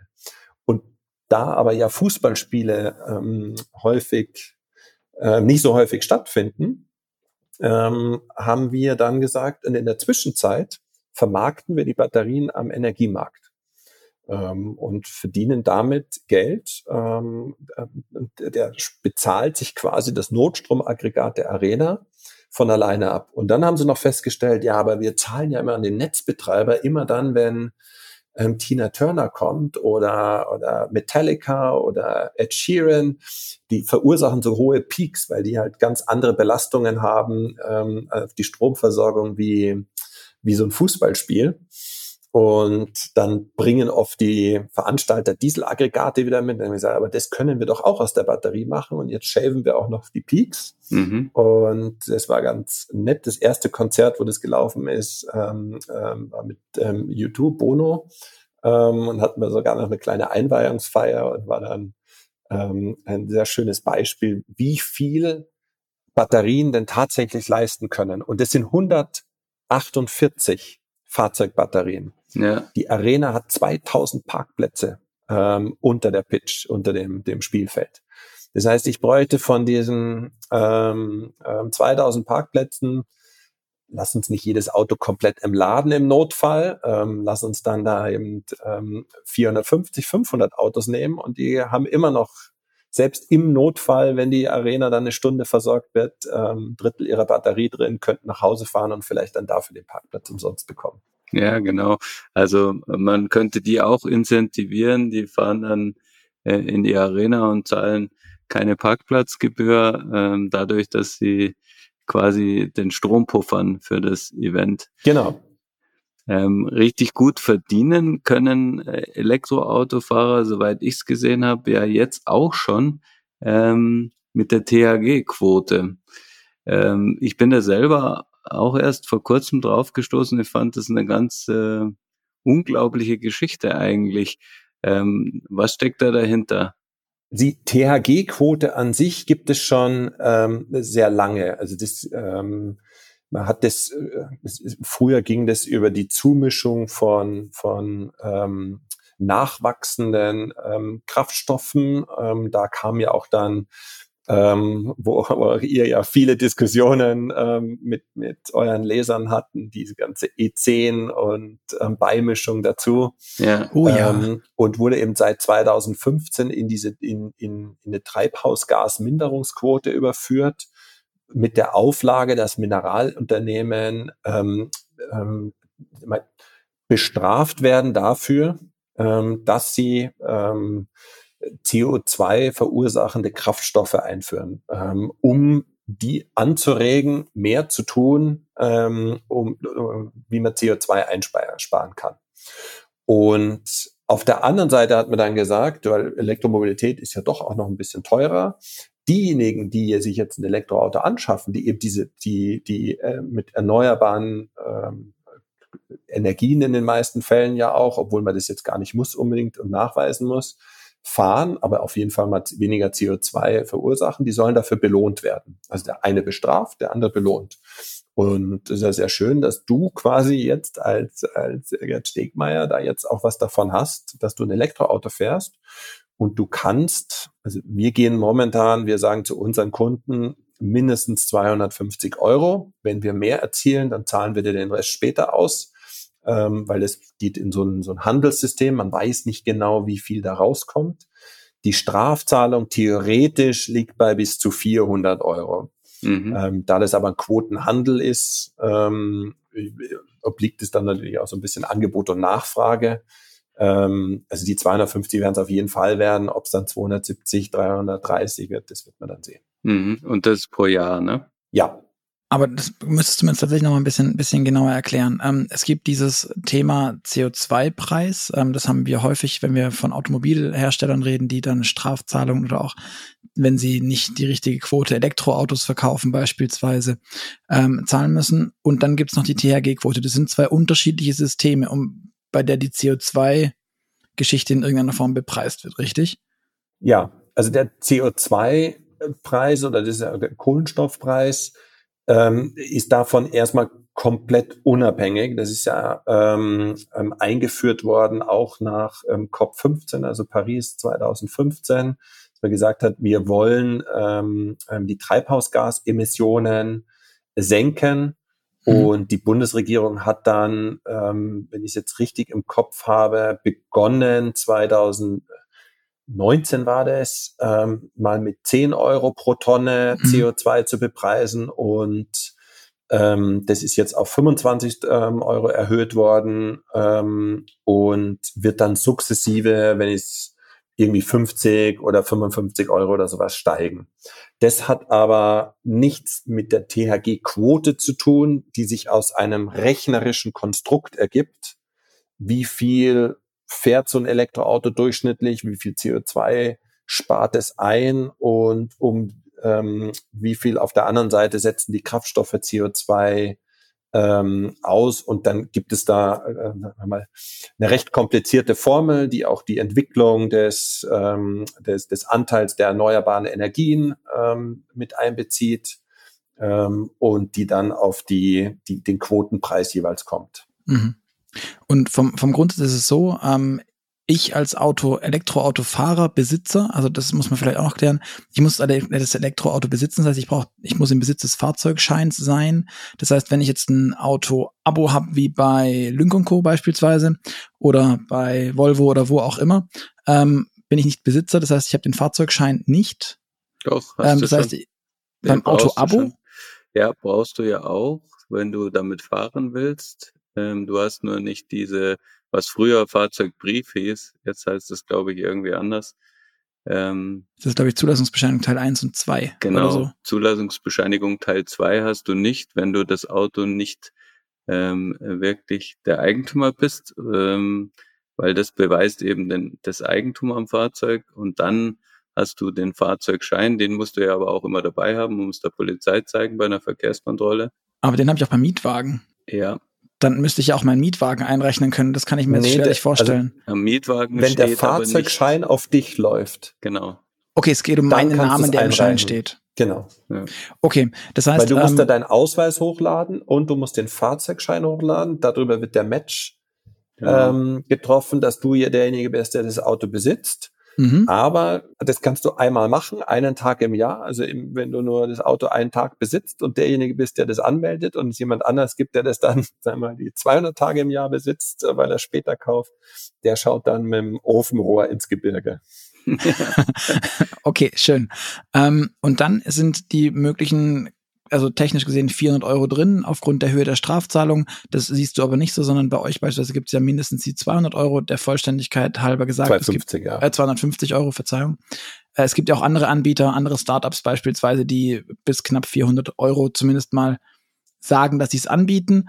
Ähm, der Markt boomt ja auch richtig, liegt daran, dass ich als Einzelkunde, also als Einzelautofahrer, das nicht direkt verkaufen kann. Also ich brauche quasi diesen Mittelsmann. Ja, momentan brauchst du einen, einen Quotenhändler, der das ähm, in größeren Mengen anbietet. Ähm, ein guter Quotenhändler wartet auch etwas, wann er es anbietet. Ähm, da schaut man ja, dass man das so nicht unbedingt an dem Tag, wo alle traden, reingibt. Mhm. Ähm, und, äh, und versteht da auch den Markt besser und hat auch besseren Zugang zu den ich sag mal, das sind so Over-the-Counter-Geschäfte, ähm, wann jemand was braucht und wie viel mhm. dafür bereit ist zu zahlen. Von daher ähm, sind da natürlich jetzt extrem viele Player, ähm, die, die sagen, naja, da kann ich mal schnell eine Internetseite bauen und dann schaue ich mal, wie ich das einsammle und was ich dann wirklich auszahle. Ähm, wir sind da jetzt ähm, ich meine, als etabliertes Unternehmen ähm, ähm, mit, mit über 100.000 Kunden können wir es uns nicht leisten, da irgendeinen Mist zu bauen. Das muss auch alles valide sein. Von daher sind wir da eher auf der ähm, Seite, dass wir gesagt haben, das können wir, das trauen wir uns sicher zu. Und mhm. dann zahlen wir lieber mehr aus. Ähm, wenn ich jetzt da neu am Markt bin und ähm, gehe ich vielleicht auch marketingmäßig ähm, da kein Risiko ein, auch mal andersrum einfach irgendwas zu behaupten. Mhm. Ähm, ja, das, da muss jeder Kunde sich selber überlegen, ähm, was für ein Risikoprofil er hat ähm, und, und sich die AGBs da mal genauer anschauen. Okay, so, so, so viel zum Service-Tipp am Rande. Ähm, was mich interessieren würde, man kriegt ja aber diese THG-Quoten-Zertifikate ähm, nicht nur dafür, dass ich im Besitz eines Elektroautos bin, sondern auch, sobald ich irgendwie beteiligt bin, dafür zu sorgen, dass die CO2-Einsparung ein, Einsparung entsteht. Das heißt, auch der Ladesäulenbetreiber. Genau. Das gab es schon in der Vergangenheit. Also bislang haben Stadtwerke da recht ähm, recht gut vom profitiert, ist auch mit eine Finanzierungsquelle, ist auch so vorgesehen für den Aufbau von öffentlicher Ladeinfrastruktur. Ähm, ähm, das heißt, wenn jetzt ähm, Stadtwerke wie NBW in, in, Stuttgart haben wirklich auch sehr viele Ladestationen aufgebaut, wenn da viel dran geladen werden, kriegen die da nochmal pro Kilowattstunde ähm, mal beginnend von 6 Cent auch wieder, sagen wir mindestens 6 Cent, ähm, kann auch deutlich höher sein und wird über die Zeit höchstwahrscheinlich auch noch steigen, weil die Quoten teurer werden. Ähm, und von daher ist es auch eine Refinanzierung des Aufbaus von, von öffentlicher Ladeinfrastruktur, sei es ähm, im, im, im wirklich öffentlichen Bereich, aber auch im halböffentlichen Bereich bei Unternehmen. Das heißt bei Unternehmen, das heißt ein Unternehmen, das im halböffentlichen Bereich, also ein Kaufland, das seinen Kunden dann kostenlos in an, also vermeintlich kostenlos seinen Kunden die Lade, das Laden ermöglicht, kriegt dann seine 6 bis 15, vielleicht 20 Cent, hatte ich auch schon mal gelesen, ähm, im, aus dem Quotenhandel wieder raus. Das heißt, so offen sind die dann gar nicht, um, um, das, um das kostenlos anzubieten, sondern die können damit schon ein bisschen was zumindest umsetzen. Ja, also ähm, ich habe jetzt nie ganz genau einen Business Case gemacht, ähm, ähm, wie lange, also was für eine Auslastung du brauchst, damit ähm, du das dann äh, wieder reinholst. Also ähm, im, im Schnitt, also so im, im halböffentlichen Bereich oder für Firmenkunden kostet der Aufbau von, von einem Ladepunkt, äh, sagen wir immer so pauschal, so um die 5000 Euro, wenn du jetzt nie keine Spezialfälle hast, also keine mhm keine Bäume, keine Grabungsarbeiten, ähm, kompliziertere, also vielleicht nur ein ganz einfacher Kabelkanal mag da mal mitgehen, ähm, keine Transformer und so weiter. Ähm, das, und das musst du schon erstmal reinholen, die 5000 Euro. Von daher, da, da muss schon eine hohe Auslastung sein, dass du das reinholst. Von daher glaube ich, ist es jetzt nicht ein Business Case, aber es ist eine weitere Incentivierung, ähm, die, finde ich, in die richtige Richtung geht und die genau das erreicht, was wir vorhin schon ähm, diskutiert haben auch, dass wir einfach viele Ladepunkte brauchen mhm. und eben über eine Incentivierung und nicht über eine Bestrafung. Und noch interessanter ist ja für Firmenkunden. Also wir, wir beraten ja auch ähm, ganz viele unserer Flottenkunden, die Ladeinfrastruktur aufgebaut haben. Denen sagen wir sogar, du kriegst ja einmal Geld für dein Firmenauto, läuft ja auf die Firma, mhm. kannst die Quotenhandel geben. Und ähm, wenn du Ladeinfrastruktur hast, ähm, die mindestens acht Stunden am Tag öffentlich zugänglich ist, glaube ich, ist da so der, der, der Schwellwert, also das reicht schon für Gäste, ähm, kann auch hinter einer Schranke sein. Ähm, ähm, und ähm, dann kassierst du auch nochmal die sechs Cent ähm, für, für, fürs Laden. Also da gibt schon ähm, ein paar Unternehmen, die haben das kapiert und die haben gesagt, ja, das nehme ich natürlich komplett mit. Weil sie die Ladesäule ja eh brauchen. Also Richtig. oder sich, sich, sich ja. angeschafft hätten. Genau. Ähm, das klingt ja tatsächlich super ähm, ähm, luxuriös ist das dann auch noch irgendwie gebunden daran, dass man, also wenigstens dort, dass man Ökostrom benutzt oder eine PV-Anlage auf dem Dach braucht oder sowas? Mm, dadurch, dass die meisten Unternehmen irgendeine Art, also die jetzt aufbauen, die sind dann schon innovativ oder wenn sie jetzt mit uns zusammenarbeiten, werden sie eh beraten, was für eine Förderung sie jeweils kriegen. Mhm. Und ich kenne keine Förderung, die nicht an, an, an Ökostrom gebunden ist. Mhm. Und was wirklich auch schön zu sehen ist, weil du das gerade gesagt hast, viele Unternehmen ähm, überlegen, in dem Zusammenhang dann macht nicht auch eine PV-Anlage Sinn. Und gerade die THG-Quote, die ist ja noch mal höher, ähm, wenn ich wenn ich ähm, ähm eine PV-Anlage, also eine PV-Einspeisung habe. ähm, dann liegt die, das ist der Faktor 5, dann liegt die über 30 Cent oder sowas. Ähm, Pro Kilowattstunde, die ich einnehme. Die ich einnehme, weil ich meinen eigenen PV-Strom verbrauche. Und dann ähm, ist es natürlich hochinteressant, wenn ich ein Firmenparkhaus habe, da noch PV-Anlage draufbaue ähm, und sich das einmal anzuschauen. Ähm, das ergibt auf jeden Fall sehr, sehr viel Sinn. Das heißt auch selbst eine ENBW, die jetzt quasi sich das, die dann den, den Ladestrom direkt vom Solardach zieht, dann verdient die quasi von meinen 40 Cent oder was auch immer der Ladestrom kostet, plus dann 30 Cent nochmal oben drauf. Ähm, das lässt daraus schließen, dass Ionity als Beispiel mit ihren 70, 80 Cent, die sie pro Kilowattstunde wollen, einfach keine Solarzellen haben. Und, und dann ähm, ist es wieder ähm, even. also ähm, da das jetzt auch alles relativ neu ist und die Planungsphasen dann deutlich länger dauern, äh, gehe ich jetzt nicht davon aus, dass die sich das schon ähm, damals, wie die Ladeparks mit Solar geplant haben, genau reingerechnet haben. Das ist, glaube ich, jetzt ein, ein schöner Nebenwert, ähm, der, finde ich, aber auch extrem viel Sinn ergibt, mhm. weil das wollen wir ja genau erreichen. Also wir wollen ja eine lokale Produktion haben, ähm, wo wir eben nicht ein Netz von Nord nach Süd bauen. Wir wollen möglichst schnell die Elektronen oder die Photonen zu Elektronen machen, die dann auch in die Batterie gehen ähm, mit, einer, mit einer kurzen Strecke. Ähm, das ergibt äh, energetisch sehr, sehr viel Sinn. Mhm. Ja, definitiv. Wo ich noch ein bisschen hänge, ist ähm, bei der ganzen Quotengeschichte, ähm, ich brauche einen Mittelsmann. Ähm, kannst du dir erklären, warum die Autohersteller das aktuell noch nicht anbieten, bei ihren Leasingangeboten beispielsweise? Und dann, wenn wir von 400 Euro ausgeben, teilen das durch 12 oder machen wir es einfach halber, das wären dann irgendwie 40 Euro im Monat. Warum ist die Leasingrate von den Autos nicht einfach 40 Euro billiger und mein Autohersteller ähm, gibt mir das, nimmt, nimmt mir meine Quote ab und mein Zertifikat? Ja, ähm, Verstehst da will ich jetzt niemanden auf die Füße treten, aber die sind jetzt auch nicht unbedingt ähm, dann in diesen Service- oder Randthemen immer die schnellsten. Das wird aber ganz sicherlich kommen. Hm. Okay. Also man muss ja auch ehrlich sagen, das ist jetzt das erste Jahr. Das Ganze ähm, ist Juni letzten Jahres verabschiedet worden. Ähm, wir haben im Oktober damit kommuniziert. Ähm, man sieht jetzt, ähm, dass ganz viele dann natürlich jetzt auch so, so ähm, Copycats rauskommen. Mir kommt es ein bisschen vor wie bei den ähm, ähm, PCR-Schnelltestern. Ähm, ähm, ich hoffe nur, dass da alles legal abläuft und ähm, das wird sich ganz sicherlich ähm, Ende des Jahres, nächsten Jahres in ganz solide Geschäftsmodelle und da werden dann auch ein paar Player übrig bleiben, wo wir sagen, ja, die sind zuverlässig, die haben auch ihren Job gut gemacht ähm, und ähm, übrig bleiben und dann wird es auch ganz äh, genau in solche Angebote eingebaut werden. Ganz klar, ergibt ja mhm. Sinn. Wenn ich das jetzt so vergleiche, du hast ja das vorher auch mal angesprochen, dass dieser THG-Quoten oder Zertifikatehandel ist ja quasi ein bisschen was wie für einen High-Speed-Trader an der Börse. Also man braucht da schon gewisse Kenntnisse und die kann man nicht als einfach E-Autofahrer äh, so machen ähm, wenn ich das vorher richtig verstanden habe, sollen aber perspektivisch ja ähm, nach deiner Vorstellung die, die Elektroautos mal Geld am Strommarkt verdienen können ähm, und durchaus eher mehr als das, was man jetzt von der THG-Quote kennt.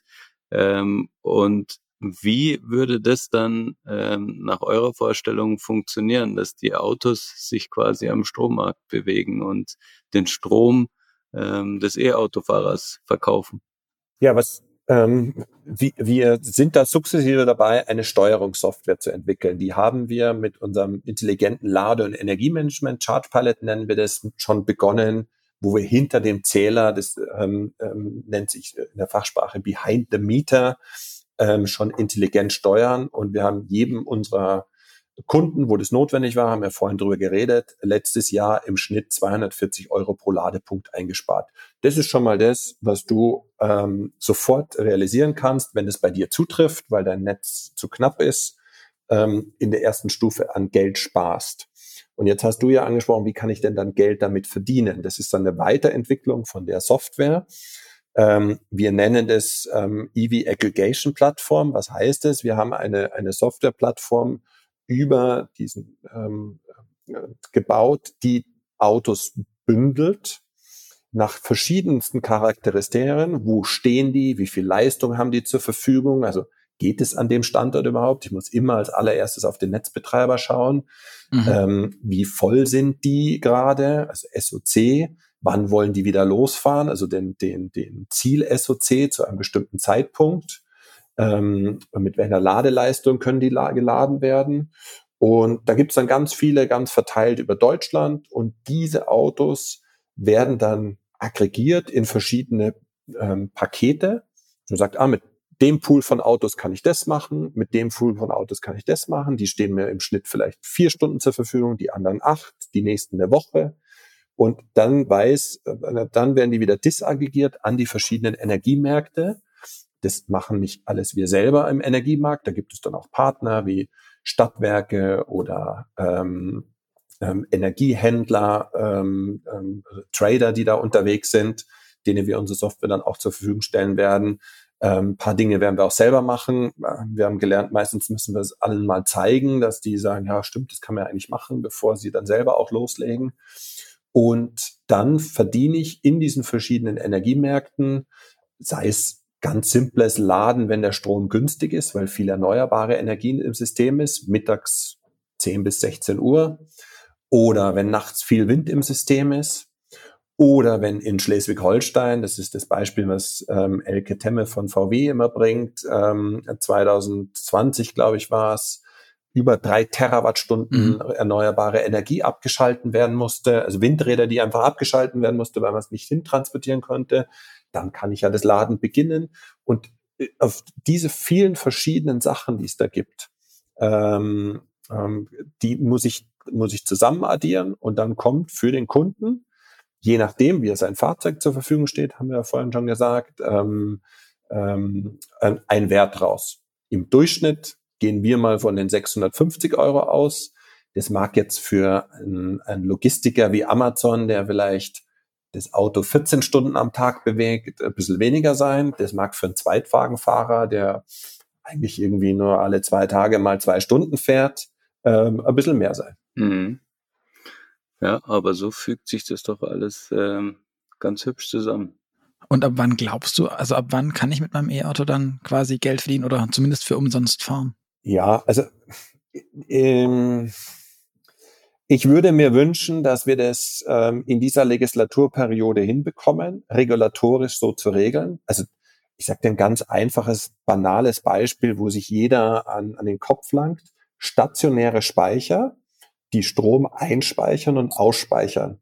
Die sind von allen Abgaben und Umga Umlagen befreit. Warum? Du machst ja mit dem Strom nichts. Es gibt aber im Energiesystem die Definition Speicher nicht, sondern es gibt nur Produzenten, Übertrager, Netz oder Verbraucher. Jetzt ist der Speicher einmal Produzent, also erst Verbraucher, weil er es einspeist mhm. und dann wieder Produzent, weil er es ausspeist. Das heißt, du hast zweimal Ablagen und Umlagen. Damit machst du dir jeden Business Case kaputt, einfach weil es in der Regulatorik so festgelegt ist. Jetzt hat man das für stationäre Speicher befreit. Weil man gesagt hat, ist ja ein Blödsinn, diese, das heißt, diese Regelung. Das ist der Grund, warum ihr auf dem EUREF Campus die Räder abgeschraubt habt. genau. für mobile Speicher gilt es nicht. So, jetzt jedem, mit dem du da vernünftig drüber redest, sagt, das kann ja nicht schwierig sein. Ja, dann sprich mal mit Berlin. Also bis das verstanden wird, ähm, geschaut wird, was sind dann die Konsequenzen und so weiter, da ist ein Ja gar nichts. Also wir reden da auf die Verbände und Politiker ähm, seit zweieinhalb Jahren ein. Und hat jetzt natürlich auch nicht die große Relevanz, weil dann sagen die natürlich, es gibt immer noch keine Ladestation oder dies geht nicht. Aber das sind so kleine Puzzlesteine, die müssen jetzt alle erledigt werden. Und ich bin sehr froh, dass ähm, auch echt erstaunt. Wir haben ja mit vielen Politikern gesprochen ähm, und habe da die meiste Fachkompetenz ähm, bei den Grünen erlebt, die sich das auch wirklich genau angehört haben und verstehen wollten und die das auch mit ins Wahlprogramm aufgenommen haben und ähm, hoffe, dass das jetzt auch ähm, dann schnell Früchte trägt.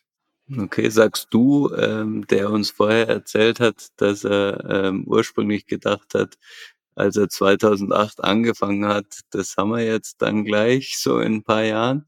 Ähm, wie ist es dir denn in dieser ganzen Zeit ähm, persönlich ergangen? Also einerseits, äh, warum bist du nicht dran verzweifelt, dass das alles so wahnsinnig lang dauert? Und wie hat es für euer Haus ähm, kommerziell funktioniert? Also wie, wie konnte es sein, dass ihr nicht einfach nach den ersten Jahren pleite gegangen seid? Das ist ähm, wirklich eine, eine, eine gute Frage. Also ähm, es gehört immer Glück dazu das ähm, will ich überhaupt nicht absprechen. Also, dass du als Start-up es schaffst, man spricht dann immer von, wie viele es auch dann tatsächlich schaffen, ähm, ist, hat immer was mit Glück zu tun. Was uns wahnsinnig geholfen hat und auch jetzt noch, diese, diese Vision, dass wir das hinkriegen wollen, das schweißt uns ähm, als Gesamtteam und es beginnt natürlich jetzt ähm, an denjenigen, die am Anfang ihr Geld da reingesteckt haben, wie eben unser Gründer oder ich oder noch ein paar andere aus dem Management. Ähm, das schweißt uns natürlich massiv zusammen. Wir machen das jetzt nicht, weil wir irgendwie ein Startup ähm, ähm, gründen wollen, ähm, irgendwas ins Internet schrauben wollen und schnell einen Exit machen, sondern wir wollen, äh, wir haben da schon auch eine, eine gesellschaftliche Vision für, für äh, unser Land, ähm, für unsere Industrie das ist schon was, ähm, sagt man ja oft so, so eine Vision ist schon, schon sehr, sehr viel wert. Ähm, und wir haben ähm, in, in, so einem Friends and Family Kreis ähm, ein paar sehr ähm, unterstützende Player gefunden, ähm, sei es ein paar Vorstände aus dem Energieversorgungsbereich oder Karl-Peter Forster wird euch jetzt noch was sagen mhm, aus dem Automotive-Bereich ähm, wo ich noch weiß, wie wir das erste Mal mit ihm essen waren, wo er gesagt hat, so ein Blödsinn. Und dann so langsam da ähm, ist, äh, sich da reingegraben hat und gesagt hat, es gibt ja ganz, ganz viel Sinn, das müssen wir unbedingt machen und einer der größten Befürworter und Verfechter ist. Die haben uns auch immer, wenn es mal hart auf hart kam, also durchgetragen. Mhm. Und dann kamen die Automobilhersteller dazu, also Daimler ist bei uns investiert, ähm, die Renault Alliance, Renault Nissan Mitsubishi, ähm, und dann haben das ein paar größere Player auch kapiert. Ähm, das schönste Beispiel war ähm, Singapur, die gesagt haben, wir haben ja, wir können ja gar kein Netz erneuern. Da müssen wir alle Straßen aufgraben. Das muss alles softwaretechnisch digital gehen. Wen gibt's denn da auf der Welt, der das kann? Und die haben uns da identifiziert und, ähm, und uns Geld gegeben. Und jetzt seit 2020 ist es auch wirklich klar, also wir verdienen, in, äh, sind rentabel in, in, in einem Teilbereich des Unternehmens ähm, und müsst, ist vollkommen klar, wo das hinläuft und kriegen jetzt auch äh, genug Unterstützung, dass wir da sehr froh drüber sind. Aber diese Vision, das hinzubekommen, das schweißt wirklich das ganze Team zusammen und das, und dass es weit darüber hinausgeht, dass wir unsere Kunden mit auf eine Reise nehmen wollen, zu sagen, ja, du kriegst heute eine Ladestation von uns, sobald es nächste Möglichkeit gibt, wie jetzt THG, schicken wir dir sofort, bieten wir dir an, ähm, sobald wir einen günstigeren Energietarif für dich bekommen, weil wir das eben erneuerbare Energien da günstig reinladen in deine Ladestation, schreiben wir dich wieder an auf diese und wenn es bidirektional geht, dann melden wir uns auch wieder bei dir. Auf diese Reise wollen wir die Kunden mitnehmen. Mhm.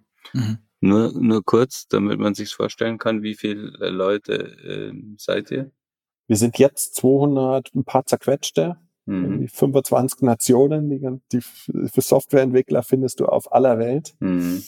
Und von daher sitzen inzwischen komplett verteilt zwölf Leute in den USA, wir steuern die meisten Busdepots in den USA. Da musst du immer intelligent steuern, weil die, kannst du dir vorstellen, Busse brauchen eine sehr hohe Leistung. Mhm. Wir steuern das größte Busdepot außerhalb von China in Amsterdam mit über 100 Bussen intelligent und konnten den Netzanschluss von 5 Megawatt auf 1 Megawatt reduzieren ähm, durch intelligentes Laden. Ähm, das sind 350.000 Euro, die die sich jedes Jahr sparen. Also gehen jetzt auch so langsam mit unserer Technologie nach Europa. Das ist so das Hauptziel ähm, für dieses Jahr. Ähm, da sind wir aber nur mit der mit unserer Software-Technologie dann unterwegs. Mhm. Wie viele Ladesäulen habt ihr denn schon installiert? Kann man das grob über den Daumen peilen? Installiert, ähm, verkauft und installiert die Aufteilung, weil wir nicht alles selber installieren, mhm. sondern vermitteln und nur, nur einen kleinen Teil jetzt auch eigene Elektriker dazu bringen müssen, ähm, sind es 100.000 in Summe. Und wie viele habt ihr selbst? 110 sogar. Wir selber bei uns in der Tiefgarage? Ja. Ähm, na, da müssten jetzt irgendwie so 30 hängen, 25. Sind, sind, sind alle Parkplätze elektrifiziert, also angeschlossen? Ähm, nee, aber wir, also, also alle von uns natürlich. Und ähm, ich glaube, wir haben ja nur 20 Parkplätze. Bei uns hängen deutlich mehr Ladestationen wie Parkplätze, weil wir natürlich auch hier ähm, viel ausprobieren und testen. Mhm. Ähm, aber das ist so ein schönes Beispiel, auch dieses Haus hier. Wir haben ähm, ganz ähm, tolle Nachbarn, you know, die machen so Visualisierungen, ähm, so, so, so Stories ähm, für, für YouTube-Videos und so und Climate Partners, ähm, die ganz bekannt sind, auch so von der ähm, CO2-freie Lieferketten zu mhm. realisieren. Mhm. Ähm, und die wollen auch alle Ladestationen haben. Und das hat hier der, der Hausbetreiber ist hier hochtief gesagt, äh, macht mal ein Gesamtkonzept, weil sonst kommt ja ähm, jede Woche irgendeiner. Und jetzt mhm. werden wir hier ähm, mit Stromschienen die gesamte Tiefgarage auslegen und dann kann immer dann, wenn erweitert werden muss, da was angeklipst werden. Cool. Gerd, hast du noch ähm, Fragen? Nee, ich finde auch, äh, wir haben jetzt schon ganz schön die Kurve gekratzt. Ähm, wir müssen jetzt äh, unbedingt auch noch persönlich werden, Markus. das macht bei uns am Schluss immer der Luca äh, in Form von ein paar A-B-Fragen und ähm, ja, der voran würde ich vielleicht nur noch eine stellen. Ähm, du hast ja vorher gesagt, seit 2015 bist du eher Autofahrer und wir von Automotor und Sport wollen natürlich wissen, was für ein Auto fährst du? Äh, ich habe begonnen mit dem IMF, habe dann den I i3 gehabt, ähm, dann mal den ähm, Opel Ampera ähm, und jetzt ein Tesla Model 3. Ja. Jetzt muss ich noch an, an, anschließen, was fuhrst du vor dem iMeef? Ähm, der, der habe ich, den haben wir nur von der Firma gehabt. Das war ein Think City tatsächlich und noch mit der wow. ähm, MSD-Batterie, wenn du dich da noch dran erinnerst. Ja. Die, die, die hatte ja, die musste immer irgendwie diese 300 Grad haben oder sowas. Und äh, da hatten wir den ein oder anderen Ladefehler mit Tiefenentladung und ähm, das waren schon ganz witzige Erlebnisse. Ganz und trotzdem hast du die Vision von diesem ganzen Thema bis ins Jahr 2022 gehoben. Ähm, ich, ich würde sagen, es spricht sehr für deinen Optimismus oder, oder euer aller Optimismus bei der Sache. Damals war Elektroautofahren so ja auch noch ist. wirklich schmerzhaft. Also ja, das war's und wir waren auch tatsächlich ähm, überambitioniert, ähm, aber sonst hätten wir das auch gar nicht gemacht. Ähm, und es ist so logisch. Also das irgendwo wird es kommen. Und ich hoffe halt, dass wir das in, in Deutschland als Erste hinkriegen. Das muss, ähm, und weil wir eben so ein, so ein tolles ähm, und auch liberalisiertes Energiesystem haben, ähm, da schon sehr, sehr weit sind. Und mhm. ähm, uns halt sagen wir, wirklich was wäre, was uns auszeichnet und was wir in die Welt tragen können. Gut, ähm, ich würde jetzt dann übergehen in die AB-Fragen. Für alle, die es nicht wissen, ähm, du bekommst quasi von mir eine Frage gestellt mit einem Für oder einem Wider und du musst dich für das eine oder das andere bitte entscheiden. Möglichst schnell, wenn es eine kleine Anekdote oder auch eine schmucke Begründung dafür gibt, lass uns die gerne wissen. Bist du mehr der Typ Streaming-Dienst oder CD und Schallplatte? Streaming. Würdest du deinen Tesla für einen Ferrari stehen lassen? Nee. Vielleicht ähm, mal am Wochenende einmal fahren wäre schon ganz nett, aber nee. Apple oder Google? Äh, ähm, Apple beim, ähm, beim, beim, beim Telefon, aber sonst ähm, muss es nicht unbedingt Apple sein. Ähm, Loft in der Stadt oder altes Bauernhaus auf dem Land? Innsbruck ist da irgendwie so eine gelungene Mischung aus beiden wahrscheinlich. Ja, das habe ich da tatsächlich. Ähm, ich wohne direkt am Berg. Ich habe sogar noch mein eigenes WLAN in der, in der, in der Gondelbahn, ähm, die mein Nachbarhaus ist. Die Kinder müssen mit der Standseilbahn zur Schule fahren. Also von daher habe ich da eine, eine, eine ganz interessante, zufällige Mischung. ähm, Auto oder Fahrrad? Ähm, am liebsten Fahrrad, bei so wenig Bewegung. Ähm, ähm, aber wenn es sein muss, dann steige ich ähm, genauso gerne ins Auto. Im Auto, vorne oder hinten? Ähm, also vorne ist mir lieber, aber ich muss bei Gott nicht fahren. Bist du ein guter Fahrer, beziehungsweise ein guter Beifahrer? Ähm, ja und nein. Also ähm, ich, ich quatsch nicht rein, wie gefahren wird. Ähm, meine Frau fährt perfekt, ähm, aber ich habe immer irgendwie den kürzeren Weg. Oder denke, ich schaue immer voraus, wo es rechts mal schneller geht und es führt kontinuierlich zu Konflikten, die jeder von uns kennt. Ähm, von daher bin ich äh, sehr bemüht, da meine Klappe zu halten, kann es aber nicht gut. okay. Ähm, in Sachen Datenschutz und AGBs, bist du mehr der Typ Aluhut oder Accept All? Ähm, accept All, aber mit jedes Mal aufregen, ähm, Klopfen auf den Aluhut, wie blöd das geregelt ist. ähm, Frage, wie adrenalinaffin du bist. Äh, eher Motorradfahren oder würdest du gemütlich fliegen, fischen gehen?